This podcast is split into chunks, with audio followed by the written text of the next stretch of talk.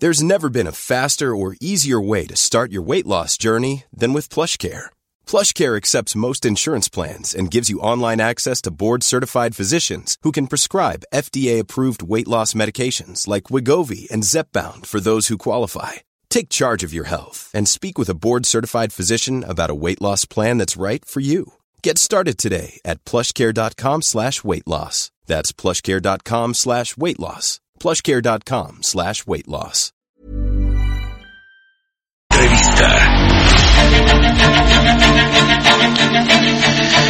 Ya estamos de regreso en Bitácora de Negocios. Oiga, le comentaba que el viernes en la Secretaría de Salud, en un decreto que publicó en el Diario Oficial de la Federación, eh, pues eh, dice que va a poder hacer uso de instalaciones privadas para combatir esta eh, pandemia, esta enfermedad del COVID-19, de este virus que ha pegado fuertísimo a, todo el mundo prácticamente. Y bueno, pues es interesante que el gobierno de alguna manera está reconociendo que la infraestructura del sector público de salud pues no va a ser suficiente, por lo cual van a requerir de instalaciones privadas, es decir, de hospitales, clínicas privados. ¿Qué significa esto? Porque bueno, pues es algo, una facultad que le da la Ley General de Salud al gobierno ¿De qué, ¿De qué estamos hablando? Pues nos va a ayudar a entender todo esto. Salvador Mejía, socio director de Asimetrix, experto en varios temas, pero en prevención de, asuntos de lavado de dinero, de cumplimiento. Mi querido Salvador, ¿cómo estás? Buenos días. Mi querido Mario, muy buenos días. Placer poder platicar contigo en esta mañana. Gracias, como siempre, por tomarnos la llamada. Oye, a ver, cuéntanos de qué, de qué se trata este asunto de que puede el gobierno usar instalaciones privadas para atender esta emergencia de salud y qué puede pasar, qué podemos ver hacia adelante. Bueno, primero hay que entender, mi querido Mario, que esta crisis por el COVID-19 en México, en la parte de México, tiene tres aspectos de lo más importantes. El primero es que hubo una negación de este problema prácticamente desde el día uno. La segunda parte es que ha habido una gran carga de desinformación por parte del gobierno federal. Tú lo sabes, la sociedad es la que ha tomado, ha terminado por tomar algunas medidas y gobiernos estatales eh, de igual manera. Y la tercera, que es la que nos atañe en esta plática, es la incertidumbre jurídica, que va un poquito de la mano de este tema de desinformación. Y sobre todo, mi querido Mario, porque estamos entrando en el momento más crítico, el de es la última oportunidad que tenemos, eh, dicho por el subsecretario eh, López Gatel, ¿no? empezó a correr, Mario, empezó a correr por ahí un, un rumor de que se podía, que el gobierno iba a poder tomar el control de hospitales. Y esto es una verdad a medias. Primero, el 27 de marzo el presidente eh, firma un decreto y se publica en el diario oficial en el cual nos dice que van a poder utilizar, eh, en base a esta emergencia eh, de carácter sanitaria, van a poder utilizar los hospitales privados. Y la gente se volvió un poquito paranoica. Eh, y esto no es, no es incorrecto, esto forma parte de un programa derivado desde la Constitución misma. Y va de la mano de otro programa, eh, perdón, de otro, de otro decreto firmado el 24 de marzo eh, del, del 2020 por el secretario de Salud. ¿Qué es lo que nos dice el primer, el primer decreto, Mario? Que se declaran acciones extraordinarias para poder atender la emergencia generada por el virus del COVID-19. Y esto lo hace Andrés Manuel López Obrador en su carácter de presidente de la República. Es decir, es real y concreto, no va en contra de la ley. Eh, le está pidiendo a todos los sectores que, eh, que, que coadyuven en esta, en esta crisis. El segundo decreto, firmado por el secretario de Salud, lo que nos dice es como hay un problema de una de una una enfermedad transmisible, todos los que son eh, todas las personas que son parte del Sistema Nacional de Salud van a tener que coadyuvar y en este campo, Mario, caen todos los hospitales privados. Entonces, va de la mano totalmente con lo que establece la ley. Y luego la gente empezó a decir que iba a tomar el gobierno el control de los hospitales. Y esto también, dado el caso, en un extremo caso, Mario Auditorio, también tiene un fundamento legal, que es la ley de expropiación, que si bien no aplicaría, se me hace un poquito inverosímil, si bien no aplicaría la posibilidad de que el gobierno expropie los hospitales, sí tienen una mm, tienen una tienen una una ruta una ruta alterna para poder tomar control si es que los hospitales si es que los dueños de los hospitales no quieren coadyuvar con estas políticas de, de salud pública.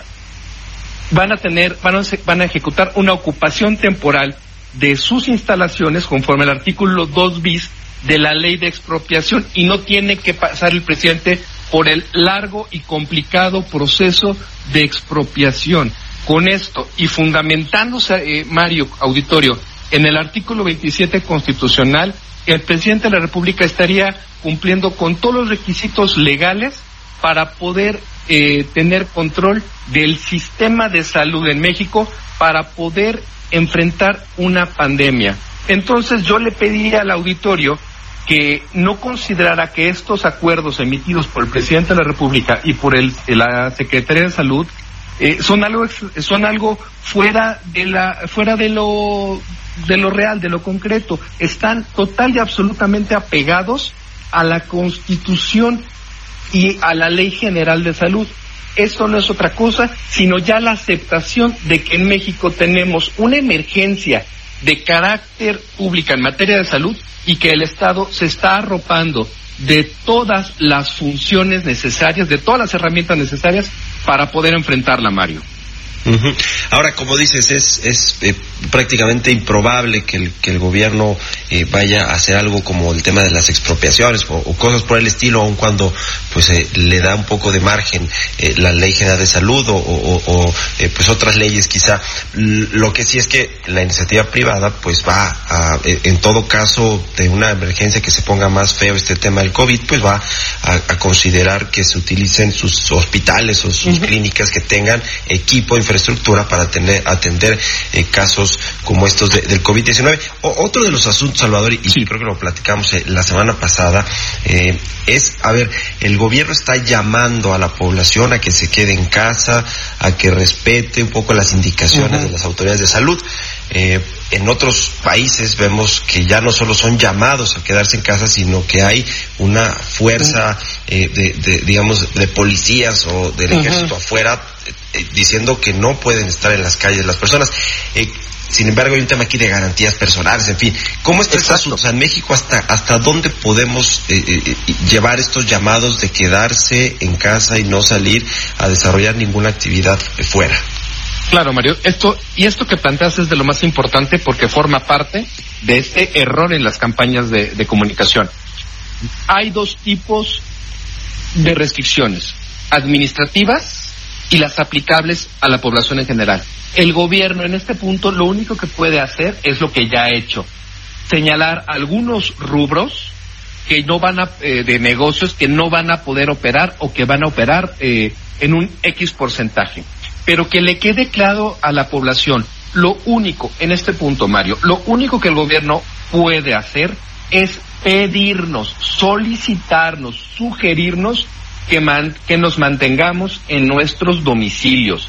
La única manera que tiene el gobierno federal, ojo, gobierno federal, no gobiernos estatales, no gobiernos municipales, la única manera que tienen para obligarnos a quedarnos en nuestras casas es mediante una suspensión de garantías individuales. Y eso, Mario, es algo que simple y sencillamente no va a ocurrir a menos que tengamos auténticamente un caos en México. ¿Por qué?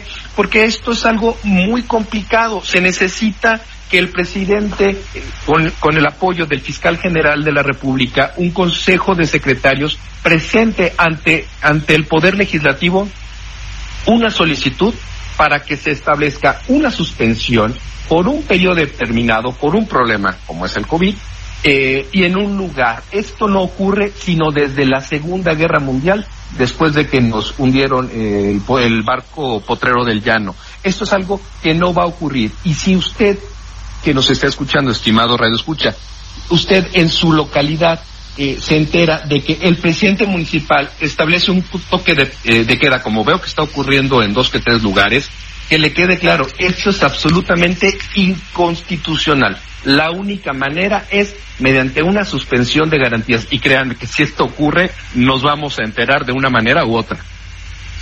Pues ahí está, mi querido Salvador, muchas gracias como siempre por habernos tomado la llamada. Salvador Mejía, socio director de Asymmetrics y experto en temas de prevención de lavado de dinero y temas de cumplimiento de empresas. Gracias, mi querido Salvador, un abrazo. Mi querido Mario, te mando un gran abrazo, cuídate mucho. Que estés muy bien, son las 6 de la mañana con 42 minutos. Planning for your next trip? Elevate your travel style with Quince. Quince has all the jet setting essentials you'll want for your next getaway, like European linen premium luggage options, buttery soft Italian leather bags, and so much more. And is all priced at 50 to 80% less than similar brands.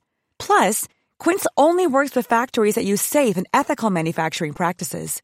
Pack your bags with high-quality essentials you'll be wearing for vacations to come with Quince. Go to quince.com slash pack for free shipping and 365-day returns.